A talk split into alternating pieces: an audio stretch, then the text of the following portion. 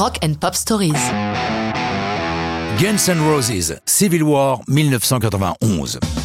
Lorsque débute l'année 90, les Guns N' Roses sont des stars mondiales.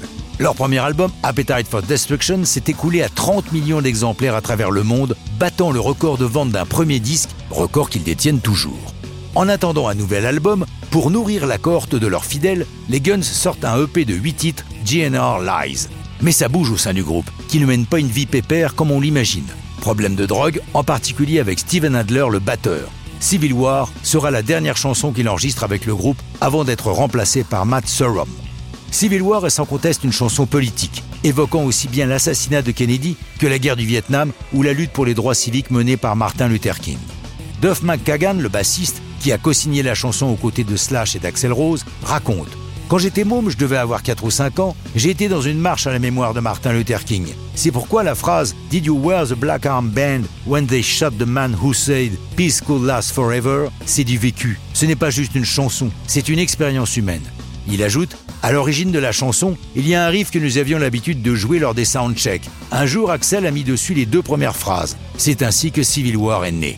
Au début de la chanson, les phrases que l'on entend sont des répliques du film Luc la main froide, prononcées par un maton sadique et qui commence par What we've got here is a failure to communicate.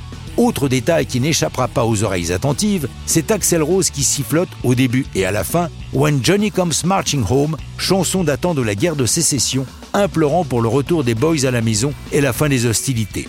Avant de paraître sur un album du groupe, Civil War est offerte en 90 par les Guns N' Roses pour Nobody's Child, un album au profit des orphelins roumains.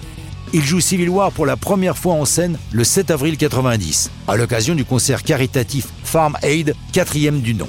Civil War fait bien sûr partie des albums Use Your Illusion, puisqu'en 91, les Guns, qui peuvent tous permettre, font paraître non pas un album, non pas un double, mais deux disques distincts, Use Your Illusion 1 et Use Your Illusion 2, Civil War faisant partie du 2.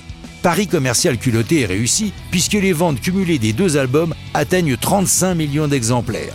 Il s'ensuit une longue tournée mondiale des stades, durant laquelle des tensions vont s'accumuler au sein des Guns, mais ça, c'est une autre histoire de rock'n'roll.